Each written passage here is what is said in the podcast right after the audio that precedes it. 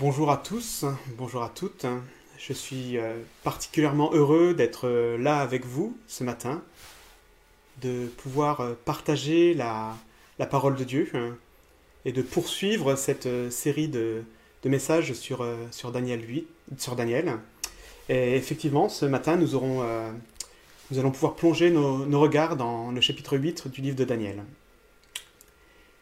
Vous êtes inévitablement retrouvés confronté à la souffrance, devant faire face à l'injustice, que ce soit vous-même, que ce soit un proche, que ce soit des personnes plus éloignées, la télé, les médias nous montrent régulièrement des personnes qui doivent affronter des situations dramatiques. On entend régulièrement parler aussi de, de chrétiens qui sont persécutés à cause de leur foi. Et inévitablement se pose la question, mais pourquoi? Pourquoi toute cette souffrance? Pourquoi toutes ces épreuves? Et peut-être que des fois, notre questionnement se transforme un peu en disant, mais Seigneur, combien de temps vont durer ces situations? Combien de temps va durer toute cette souffrance? Si ces questions ont été les vôtres ou sont les vôtres, alors le message de ce matin est pour vous. Je vous invite donc à prendre le passage de Daniel 8. La troisième année du règne de Belshazzar, moi, Daniel, j'ai eu une vision après la première que j'avais eue. Dans cette vision, j'ai vu que je me trouvais à Suse, la capitale, dans la province d'Elam. Dans la vision, j'ai vu que j'étais près du fleuve Oulaï. J'ai levé les yeux et j'ai regardé. Un bélier se tenait devant le fleuve, il avait des cornes. Ces cornes étaient hautes. L'une était plus haute que l'autre, mais c'était la plus haute qui avait poussé la dernière.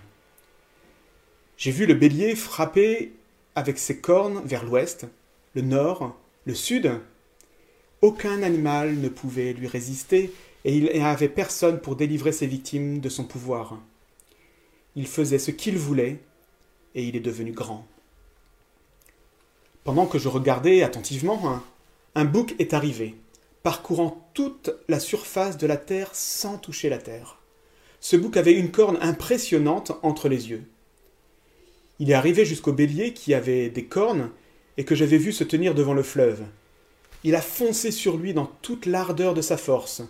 Je l'ai vu s'approcher du bélier et manifester son amertume contre lui il a frappé le bélier et lui a brisé les deux cornes sans que le bélier n'ait la force de lui résister. Il l'a jeté par terre, il l'a piétiné. Il n'y a eu personne pour délivrer le bélier de son pouvoir. Le bouc est devenu très grand, mais lorsqu'il a été puissant, sa corne s'est brisée. Quatre grandes cornes ont poussé à sa place, aux quatre coins du ciel. De l'une d'elles est sortie une petite corne, elle a beaucoup grandi vers le sud, vers l'est et vers le plus beau des pays. Elle a grandi jusqu'au niveau des corps célestes. Elle a fait tomber par terre une partie de ses corps et des étoiles. Elle les a piétinés. Elle a grandi jusqu'au niveau du chef de l'armée. Elle lui a enlevé le sacrifice perpétuel et a bouleversé les fondations de son sanctuaire.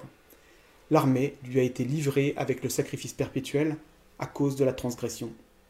La corne a été jetée, a jeté la vérité par terre et réussit dans ses entreprises. J'ai entendu un saint parler et un autre saint dire à celui qui parlait Jusqu'à quand durera cette vision à propos du sacrifice perpétuel et de la transgression dévastatrice? Jusqu'à quand le sanctuaire et l'armée seront-ils livrés au piétinement? Et il m'a dit Encore 2300 soirs et matins, puis le sanctuaire sera purifié. Tandis que moi, Daniel, j'avais cette vision et que je cherchais à la comprendre, Quelqu'un qui avait l'apparence d'un guerrier se tenait en face de moi. J'ai entendu la voix d'un homme au milieu du fleuve Oulaï. Il a crié Gabriel, fais comprendre à celui-ci ce qu'il a vu. Il est alors venu près de l'endroit où je me trouvais. Terrifié, à son approche, je suis tombé le visage contre terre. Il m'a dit Sois attentif, fils d'homme, car la vision concerne le moment de la fin. Pendant qu'il me parlait, J'étais plongé dans une profonde torpeur, le visage contre terre. Il m'a touché et m'a fait me tenir debout là où je me trouvais. Puis il m'a dit Je vais te faire connaître ce qui arrivera au terme de la colère, car il y a un moment fixé pour la fin. Le bélier que tu as vu et qui avait des cornes, ce sont les rois des Mèdes et des Perses. Le bouc, c'est le roi de Grèce. La grande corne entre ses yeux, c'est le premier roi. Les quatre cornes qui l'ont remplacé, une fois qu'elle a été brisée, ce sont quatre royaumes qui surgiront de cette nation, mais sans avoir autant de force qu'elle. À la fin de leur règne, quand les pécheurs auront mis le comble à leur révolte, un roi au visage dur et expert en énigmes surgira. Sa puissance grandira, mais non par sa propre force. Il accomplira d'extraordinaires dévastations, il réussira dans ses entreprises, il détruira les puissants et les peuples des saints. Grâce à son habileté, il réussira dans ses manœuvres trompeuses, et il aura le cœur rempli d'arrogance. Il fera mourir beaucoup d'hommes qui vivaient dans la tranquillité, et il se dressera contre le prince des princes. Cependant, il sera brisé sans aucune intervention extérieure. Ce que tu as vu à propos des soirs et des matins, et qui t'a été dit est vrai. Quant à toi, tiens cette vision cachée, car elle concerne une époque éloignée. Moi, Daniel, je suis resté affaibli et malade durant plusieurs jours. Puis je me suis levé pour m'occuper des affaires du roi, mais j'étais effaré à cause de la vision et que je ne la comprenais pas. Jusqu'ici, la parole de Dieu. Comme l'a souligné Naina dimanche dernier, nous sommes entrés dans le, à partir du chapitre 7 dans la partie prophétique du livre de Daniel. Et nous avons ici sa deuxième vision. Elle est distincte de la précédente et pourtant, dès les premiers mots, nous comprenons qu'elle est en lien très étroit avec la précédente. L'auteur lui-même souligne ça quand il dit qu'elle vient après la première qu'il avait eue. Cet événement se déroule toujours au début du règne du roi Belshazzar. Deux ans se sont écoulés entre les deux visions. Et nous sommes vraisemblablement autour de l'année 551 avant Jésus-Christ.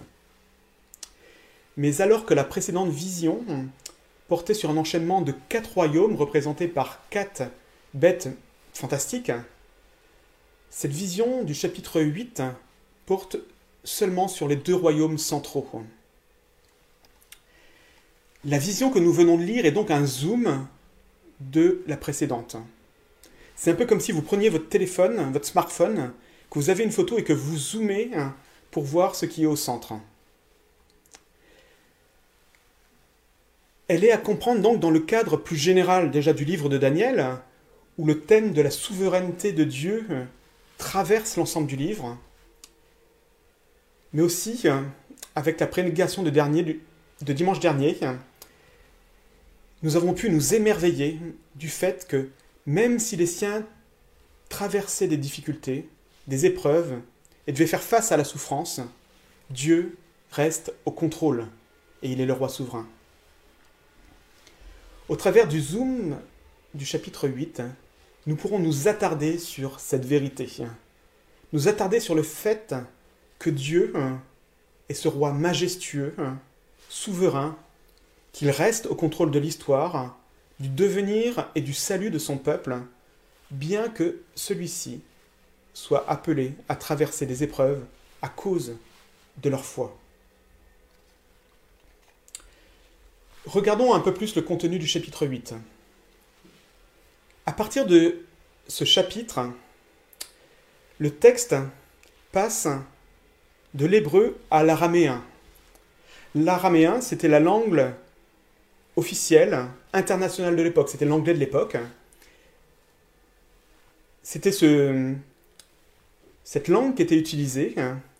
Et maintenant, nous basculons en hébreu. Et au travers de ça, nous comprenons que le focus est clairement mis sur le peuple de Dieu. Et, et que le texte s'adresse particulièrement au peuple de Dieu.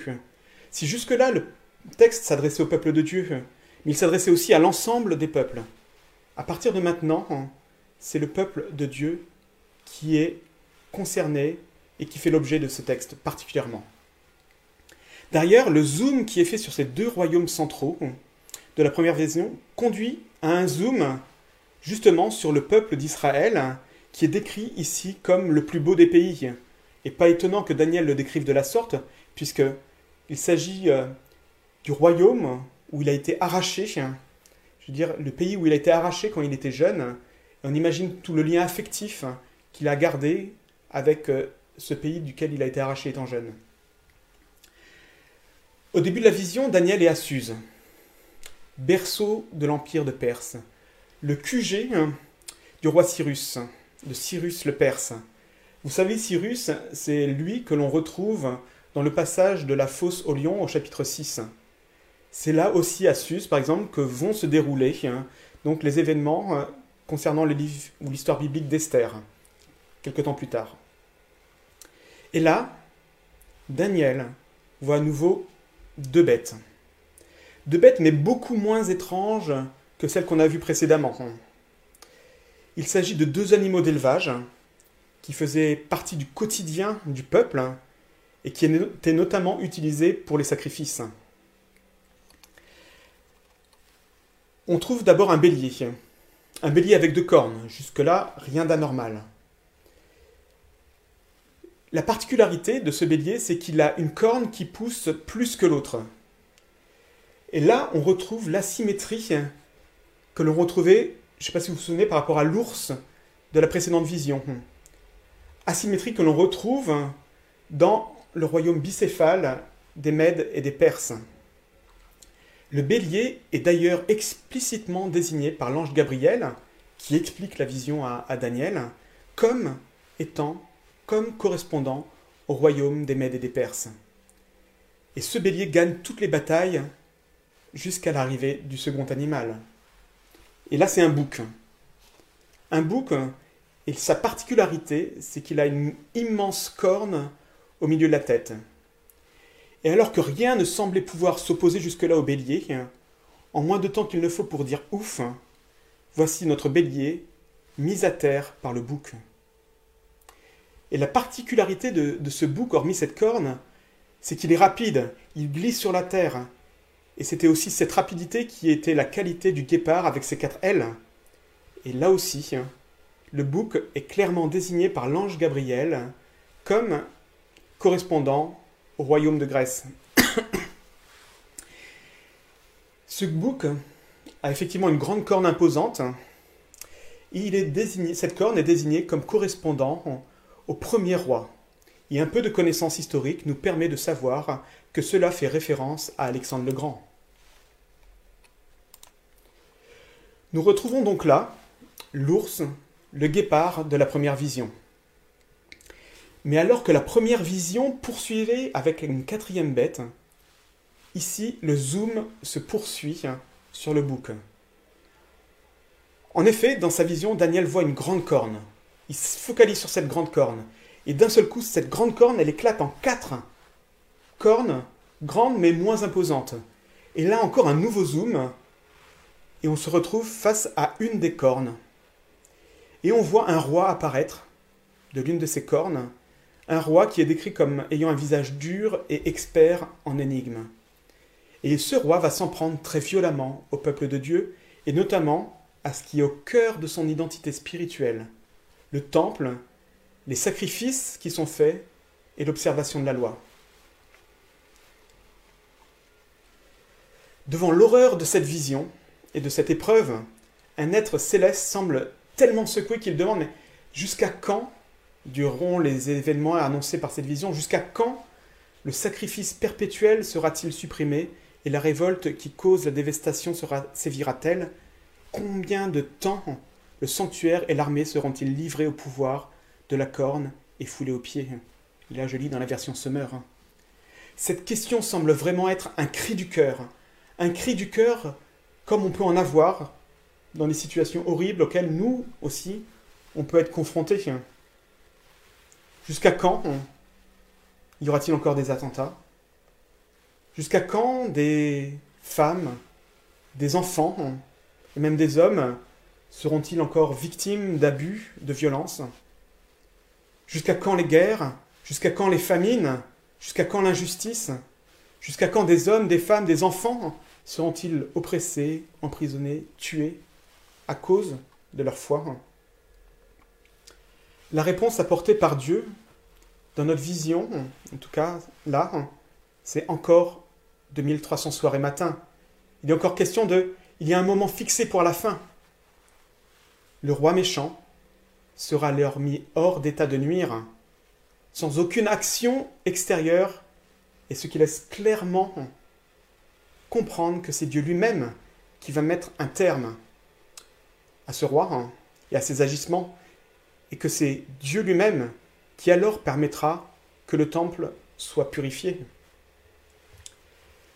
Pour nous qui vivons plus de 2500 ans après cette vision, les données historiques nous permettent de faire le lien avec ce qui s'est déroulé à la suite de la mort d'Alexandre le Grand.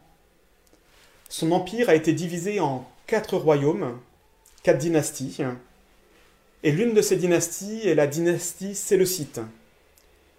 En, 1000, en 175 avant Jésus-Christ, en 175 avant Jésus-Christ, Antiochus Épiphane en devient le souverain.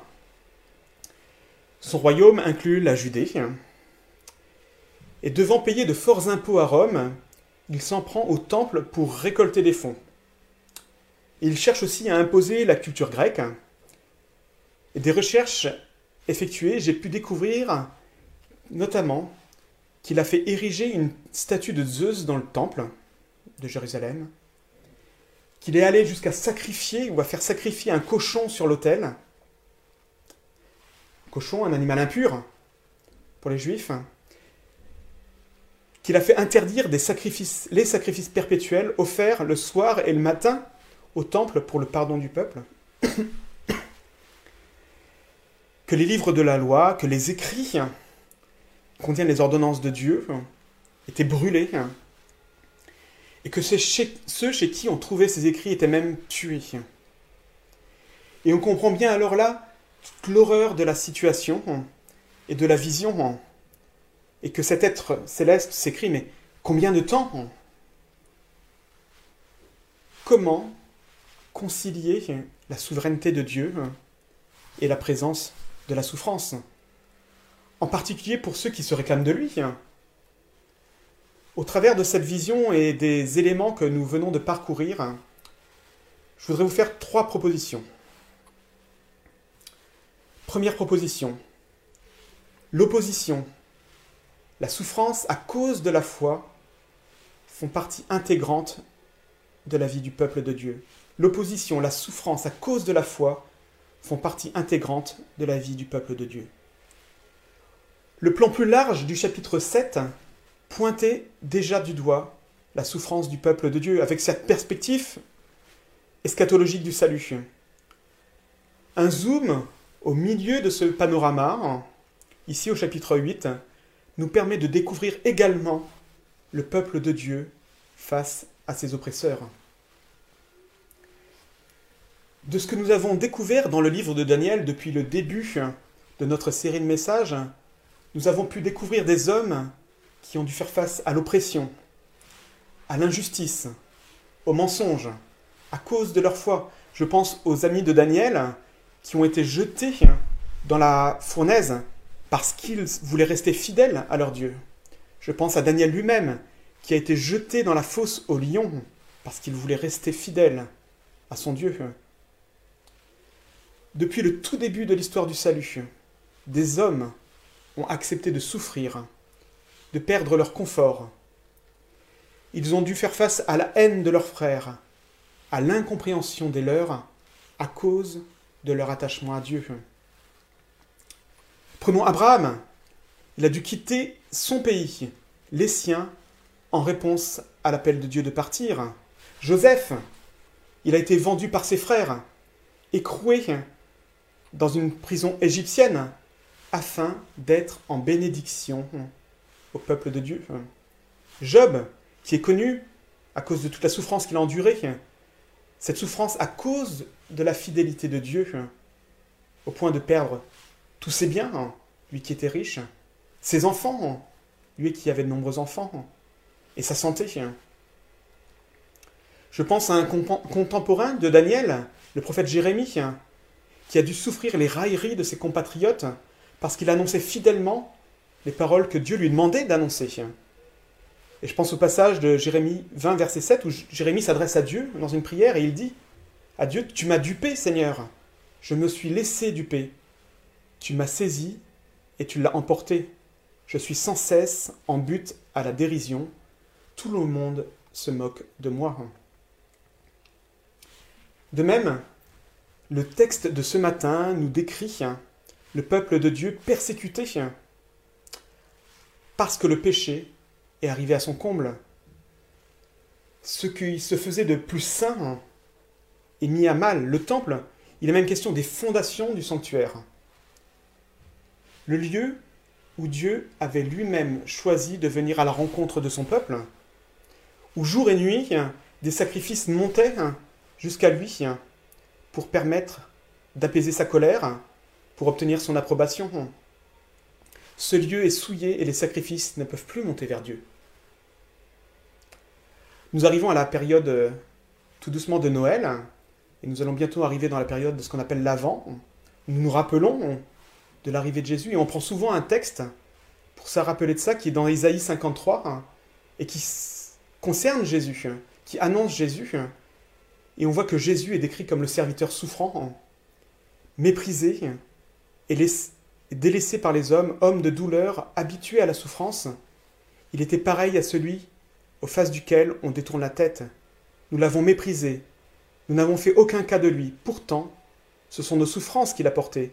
C'est de nos douleurs qu'il s'est chargé. Et nous, nous l'avons considéré comme puni, frappé par Dieu et humilié. Mais lui, il était blessé à cause de nos transgressions, brisé à cause de nos fautes. La punition qui nous donne la paix est tombée sur lui, et c'est par ses blessures que nous sommes guéris. Et c'est ce que Jésus a accompli quand on regarde les évangiles. Il a été moqué, il a été rejeté par les siens, il a fini cloué sur une croix parce qu'il voulait être fidèle au Père, parce qu'il nous aime. Jésus, au propos de ses disciples, leur annonce qu'ils sont appelés à souffrir à cause de lui. Dans Matthieu 10, nous pouvons lire vous serez menés à cause de moi devant les gouverneurs et devant les rois. Ce sera un témoignage pour eux comme pour les non-juifs. Le disciple n'est pas au-dessus de son maître, ni l'esclave au-dessus de son seigneur. Il suffit au disciple de devenir comme son maître et à l'esclave de devenir comme son seigneur. S'ils, ont appelé le maître de la maison Belzéboul, à combien plus forte raison agiront-ils ainsi envers les gens de sa maison? Les disciples de Jésus, Jésus leur dit clairement, vous allez souffrir, j'ai souffert, vous êtes mes disciples, vous souffrirez aussi. Et on peut voir Étienne, le premier des martyrs, lapidé parce qu'il a proclamé la seigneurie de Jésus. Paul, l'apôtre des païens, qui a été jeté en prison, lapidé et laissé pour mort parce qu'il proclamait l'évangile. Et l'histoire de l'Église nous rappelle le nombre de frères et de sœurs qui, à cause de leur foi, ont été emprisonnés ou sont morts. Pendant les vacances, on a eu l'occasion, il y a quelque temps, d'aller euh, visiter le musée du désert ou encore la tour Constance. Et j'ai été impressionné de voir des hommes, l'histoire d'hommes, de femmes, qui ont été prêts, à cause de leur foi, à partir aux galères, à être emprisonnés des années. En tant que disciples de, de Jésus, ils ont accepté de subir cette souffrance. Dieu est très clair. Bien qu'il soit aux commandes de l'histoire, son peuple sera un peuple appelé à souffrir. Daniel a lui-même vécu l'arrachement à son pays. Et comme l'avaient annoncé les prophètes, il savait qu'il s'agissait là d'une conséquence de la désobéissance du peuple d'Israël. Et dans ce passage, Daniel 8, quand nous lisons que l'armée lui a été livrée avec le sacrifice perpétuel à cause de la transgression, nous pourrions comprendre que ce sont les transgressions du peuple de Dieu qui sont à l'origine de cette épreuve. Pourtant, ici, quand on considère l'enchaînement des royaumes qui se livrent bataille pour l'hégémonie et pour la suprématie du monde, et on voit qu'on arrive jusqu'à un roi qui est mauvais est méchant et que c'est ça qui conduit à la persécution.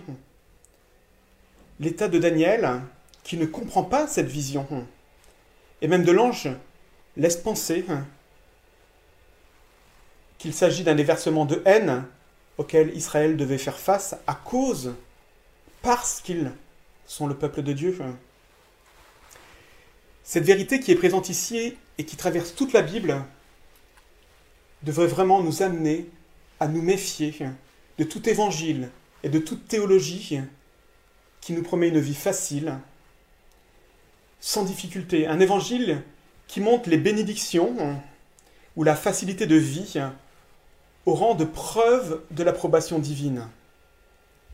Comment alors comprendre les épreuves, la maladie, si pour nous, elles sont forcément une marque de la punition divine Comment vivre ces événements sans culpabiliser Et combien de chrétiens se sont déjà retrouvés à culpabiliser parce que pour eux, ou en fonction de ce que leur annonçait, ils avaient forcément fait quelque chose de mal pour vivre ces difficultés-là.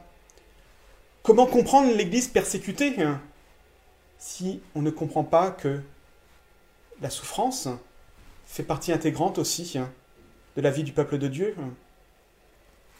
Nous avons le privilège de connaître Dieu, d'être ses enfants, de pouvoir nous réjouir de sa présence, de nous savoir en paix avec lui, nous qui étions perdus, vides, sans espoir, il est venu nous trouver. Quelle grâce merveilleuse.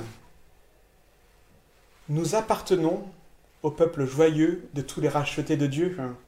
Et la joie est quelque chose qui nous caractérise aussi. Il n'y a qu'à regarder tous les psaumes que nous pouvons trouver, où la joie aussi est présente, où le peuple est amené à, à exulter devant Dieu. Pour autant, l'opposition, la souffrance à cause de la foi font partie intégrante de la vie du peuple de Dieu.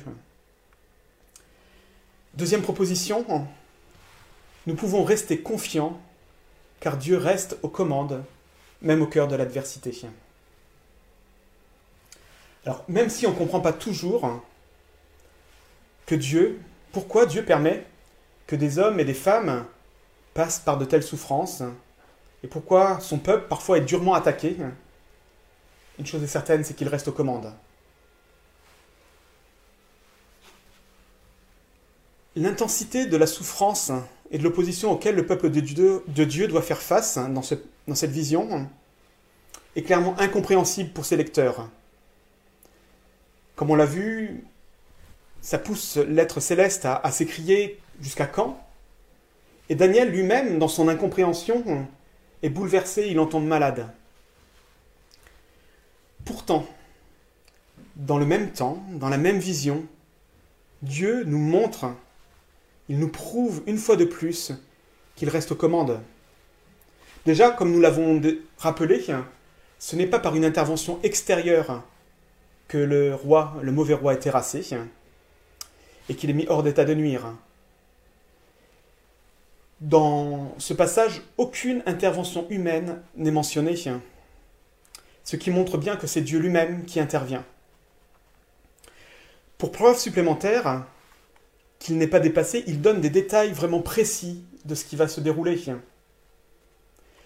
La précision de la vision, elle est telle que ça a amené des théologiens libéraux à penser que ce texte a, écrit, été écrit de façon tardive, avec justement la désignation des royaumes et des événements qui étaient soit en train de se dérouler, soit qui s'étaient déjà déroulés.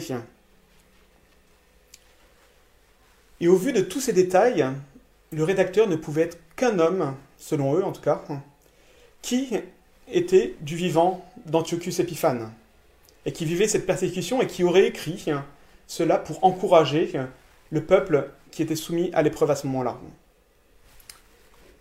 Pourtant, des recherches récentes ont montré que le rédacteur de, de ce livre, qui est Daniel, connaissait très bien la période de règne de Belshazzar. Encore récemment, le nom de Belshazzar n'apparaissait pas dans les écrits, ce qui poussait d'ailleurs des historiens à dire bah, le livre de Daniel, il est à côté de la plaque. Pourtant, récemment, il a été montré que le fils de Nabucodonosor s'est retiré des affaires en laissant sa place sur le trône à son fils Belshazzar. Et c'est pour ça qu'on voit dans le passage où il est question euh, de la fête qui est faite, où il y a le doigt qui est écrit sur le mur, on voit que Belshazzar ne propose que la troisième place du royaume à David. Et c'est justement parce qu'il y avait quelqu'un au-dessus de lui qu'il ne pouvait pas proposer plus. Tout ça pour nous montrer que le livre de Daniel est pleinement fiable, il est pleinement authentique, et que Dieu, même 400 ans avant, est en mesure et a annoncé les événements qui allaient se dérouler. Quel Dieu merveilleux Et il est certain que ces écrits de Daniel ont été un encouragement pour le peuple de Juifs, même s'ils ne comprenaient pas sans doute non plus pourquoi il passait par là. Ils pouvaient avoir l'assurance, à la lecture de ces écrits, que Dieu restait aux commandes. Dieu, leur Dieu, l'unique Dieu, n'était pas dépassé ni mis sur la touche.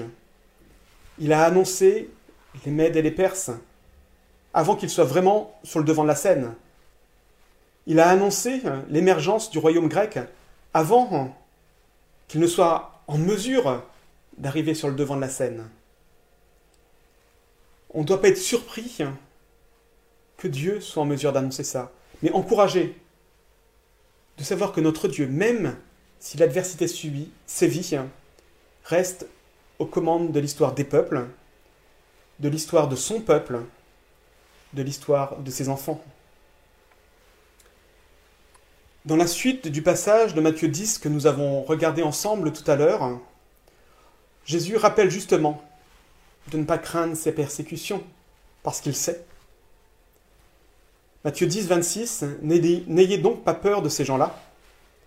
Ne vend-on pas une paire de moineaux pour un sou Et pourtant, pas un seul d'entre eux ne tombe à terre sans le consentement de votre Père. Quant à vous, même les cheveux de votre tête sont tous comptés. N'ayez donc aucune crainte, car vous, vous avez plus de valeur que toute une volée de moineaux. Alors vous comprenez bien qu'au vu de ma coupe de cheveux, entendre Dieu qui dit qu'il sait combien de cheveux il reste sur la tête, et donc combien qui en sont tombés, c'est quelque chose qui me parle. Dieu connaît et reste maître de chaque détail de ma vie, de chaque détail de mon histoire, de chaque détail de notre vie d'Église, même dans cette période de, confinement, Dieu reste maître de la situation. Alors que nous cherchons un local pour nous réunir, Dieu reste maître de la situation. Il reste maître et connaît chaque détail de l'histoire de notre pays, malgré tous les bouleversements, toutes les tensions que l'on peut ressentir. Il reste maître et il connaît toutes choses de l'histoire actuelle de notre planète, alors qu'on voit tellement de choses bouger et on peut avoir tellement d'inquiétude par rapport à ce qui est en train de se passer. Quelque chose qui peut aussi nous, nous porter, nous encourager, c'est qu'à un moment donné, il mettra un terme à toutes ces difficultés, ces épreuves, cette souffrance. Nous pouvons rester confiants, car Dieu reste aux commandes, même au cœur de l'adversité. Troisième proposition, un jour, justement, le problème de la souffrance, du mal sera pleinement résolu. J'aime cette proposition.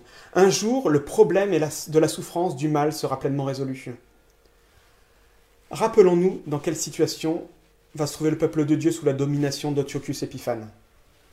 La statue de Zeus dans le temple, le sacrifice d'un animal impur, un cochon sur l'autel du temple, l'interdiction de sacrifice perpétuel offert le soir et le matin dans le temple, des textes, des écrits brûlés, des hommes et des femmes tués à cause de leur foi et de leur attachement à la parole.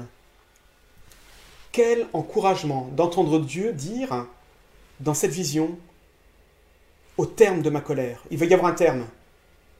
de dire aussi il y a un moment fixé pour la fin. Ou de dire encore 2300 soirs et matins, puis le sanctuaire sera purifié. Et de continuer ce que tu as vu à propos des soirs et des matins et qui t'a été dit est vrai. L'épreuve est bel et bien là, mais il pouvait s'attacher à cette promesse que l'épreuve n'était pas présente, n'était présente que pour un temps limité. Dieu n'avait-il pas annoncé ce qui allait arriver? Pourquoi n'en serait-il pas de même quand il annonce qu'il va y avoir un moment où ça va s'arrêter, qu'il va y avoir une fin? Et pour nous qui avons un recul nécessaire, historique, nous pouvons être émerveillés de constater qu'au bout d'un temps déterminé, l'oppression d'Octiochus Épiphane a pris fin. Et en fonction de ce qu'on considère comme étant le début de la persécution et le moment de la fin, et comment on interprète ces 2300 soirs et matins, c'est bluffant de voir comment ça correspond aux données historiques que l'on peut avoir. Nous pouvons nous émerveiller de la réalisation de cette promesse visible dans l'histoire particulière de son peuple. Et je trouve vraiment précieux de voir comment Dieu a résolu le problème du mal dans ce cas particulier. Et parfois notre premier réflexe, quand on est confronté à des situations difficiles ou à l'épreuve, c'est de regarder la ligne d'horizon en loin et de dire mais un jour, tout cela va prendre fin. Un jour, nous serons libérés des conséquences et du poids de notre péché, dans nos relations, dans notre vie, dans notre santé, au travers de la nature, le travail. Tout ça, à un moment donné, à la fin, ça ira mieux. Et c'est vrai, nous avons cette espérance. Mais Dieu agit déjà dans le ici et le maintenant. Dans le maintenant et ici de notre histoire et de l'histoire de son peuple. Pendant la période de répression, Israël ne pouvait plus offrir à Dieu les sacrifices qui lui garantissaient le pardon et la bienveillance de Dieu. Privé des textes, en tout cas ne pouvant pas les lire librement, ils étaient aussi privés des directives de Dieu et de, de pouvoir rencontrer Dieu dans la lecture de ses écrits. Et au-delà de la persécution elle-même, la question devait se poser, mais sans ces sacrifices, comment être en paix avec Dieu Comment pouvoir obtenir l'approbation divine? Et là, il a fallu l'intervention de Dieu même pour permettre que ces sacrifices reprennent et que, reprennent et que Dieu mette un terme à cette difficulté-là, à cette épreuve. Dieu a agi dans l'histoire de son peuple. Et ça nous invite à considérer Dieu qui agit dans notre histoire aussi. Aujourd'hui, des hommes et des femmes sont encore arrachés des griffes du péché dans lequel ils étaient captifs. Et nous sommes au bénéfice d'un beaucoup plus grand salut. Dans Hébreu 7, nous pouvons lire Mais lui, Jésus, parce qu'il demeure pour toujours, il possède un sacerdoce inaliénable c'est pour cela aussi qu'il peut sauver parfaitement ceux qui s'approchent de Dieu par lui, puisqu'il est toujours vivant, pour intercéder en leur faveur. Pour nous, hein, c'est bien tel grand prêtre qu'il convenait, saint, innocent, sans souillure, séparé des pécheurs et élevé plus haut que les cieux. Il n'a pas besoin, comme les grands prêtres, d'offrir chaque jour des sacrifices, d'abord pour ses propres péchés et ensuite pour ceux du peuple. Cela, il l'a fait une fois pour toutes en s'offrant lui-même. Quelle œuvre merveilleuse, parfaite, définitive, inaliénable accomplie par notre Sauveur et Seigneur. Depuis maintenant un peu moins de 2000 ans, Dieu a répondu de, de façon parfaite et définitive à la question du mal et du péché. Par son sacrifice valable une fois pour toutes, et par son sacerdoce inaliénable. Jésus sauve parfaitement. Aucune circonstance ne peut plus nous séparer, nous priver de l'amour que Dieu nous a manifesté en Jésus. La vie se montre parfois dure et cruelle, c'est un fait. Mais maintenant, aucune de ces circonstances ne peut nous séparer de l'amour de Dieu. Et si vous n'avez pas encore choisi de placer votre confiance en Jésus, dans ce sacrifice, je vous encourage vraiment à, le faire ce matin, à pouvoir vous placer devant lui, à pouvoir jouir et vous réjouir de la paix que Jésus donne. Non pas forcément effectivement une vie en rose, non pas forcément une vie privée d'embûches, mais une vie pleine de sens, du sens pour lequel le Créateur nous a créés, être en relation avec lui. Le grand maître de l'histoire, le souverain, qui tient toutes choses dans ses mains, nous a créés et il nous offre la possibilité d'être réconciliés avec lui, d'être en paix avec lui, et par là, d'être en paix avec nous-mêmes, d'être en paix avec nos proches, ceux qui nous entourent, notre prochain. Alors vous me direz, pour autant, nous vivons toujours euh, des moments d'injustice, et que Jésus soit déjà venu. Il y a toujours des disputes et même des fois des désaccords profonds, même parfois dans l'Église. Des couples sont brisés, même des couples chrétiens. Des femmes, des hommes sont encore malades, même des chrétiens, effectivement.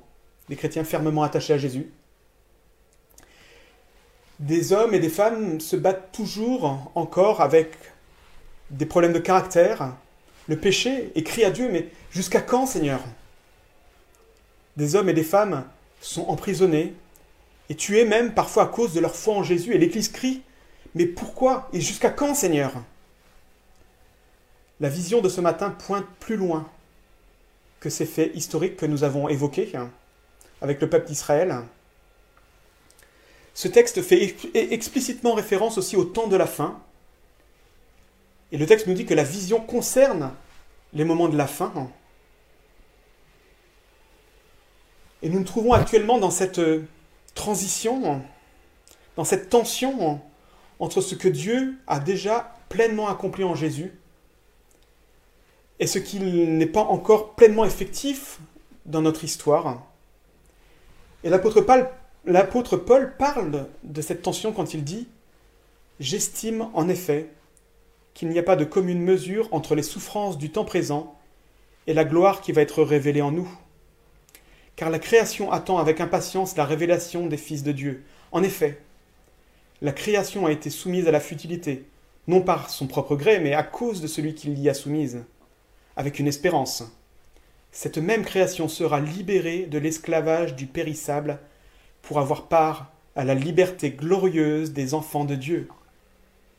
Or, nous savons que jusqu'à ce jour, la création tout entière soupire et souffre les douleurs de l'accouchement. Bien plus, nous aussi, nous avons les prémices de l'Esprit, nous aussi, nous soupirons en nous-mêmes en attendant l'adoption filiale, la rédemption de notre corps. Dans Romains 8, un jour, Jésus reviendra. Il reviendra établir pleinement son royaume, rétablir pleinement toutes choses. Pensons à ces moments où nous pourrons vivre pleinement libérés de l'esclavage du périssable et de ces moments où toute la création sera pleinement régénérée en Jésus. Le péché n'aura alors plus aucune place. La douleur, le mal, la souffrance feront partie du passé pour laisser libre place à la consolation de Dieu, à la joie, à la paix. C'est ce qui est promis aux citoyens du royaume de Dieu c'est ce qui nous est promis pour nous qui avons placé notre confiance en Jésus, lui qui est notre Sauveur et Seigneur. Bien qu'il soit, qu'on soit amené à passer par un des fois des temps d'épreuve, Dieu nous promet une fin heureuse, merveilleuse. Et j'aime ce passage d'Apocalypse alors je vis un ciel nouveau et une terre nouvelle, car le premier ciel et la première terre avaient disparu et la mer n'était plus.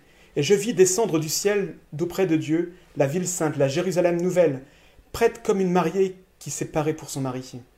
J'entendis le trône du trône une voix forte qui disait la demeure de Dieu et avec les humains. Il aura sa demeure avec eux, ils seront ses peuples, et lui-même, qui est Dieu, avec eux sera leur Dieu. Il essuiera toute larme de leurs yeux, la mort ne sera plus, il n'y aura plus ni deuil, ni cri, ni douleur, car les premières choses ont disparu. Celui qui était assis sur le trône dit De tout je fais du nouveau. Et il dit Écris, car ces paroles sont certaines et vraies. Un jour, le problème de la souffrance du mal sera pleinement résolu. Jésus a déjà accompli ça et ce sera pleinement effectif lors de son retour. Je vous invite à la prière.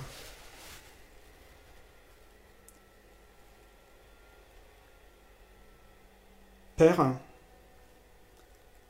je te remercie pour ta parole. Je te remercie parce qu'encore ce matin, tu nous rappelles que, tu es ce Dieu souverain. Et quelque part, tu es pleinement honnête avec nous en nous rappelant que la souffrance, l'opposition, les difficultés font partie de notre vie. Mais je te remercie aussi pour cette promesse, parce que tu es ce, ce Dieu qui en Jésus est venu et a partagé notre vie aussi. Tu as souffert et tu sais ce que c'est. Bien mieux que nous-mêmes, ce que c'est que de vivre cette souffrance. Et je te remercie parce que tu as, tu as déjà répondu pleinement à cette problématique et qu'un jour, nous serons pleinement euh, consolés. Nous serons euh, pleinement euh, joyeux parce que nous serons avec toi pour toujours libres de l'emprise et des conséquences du péché. Merci Père pour ton amour. Quel privilège d'être ton enfant. Amen.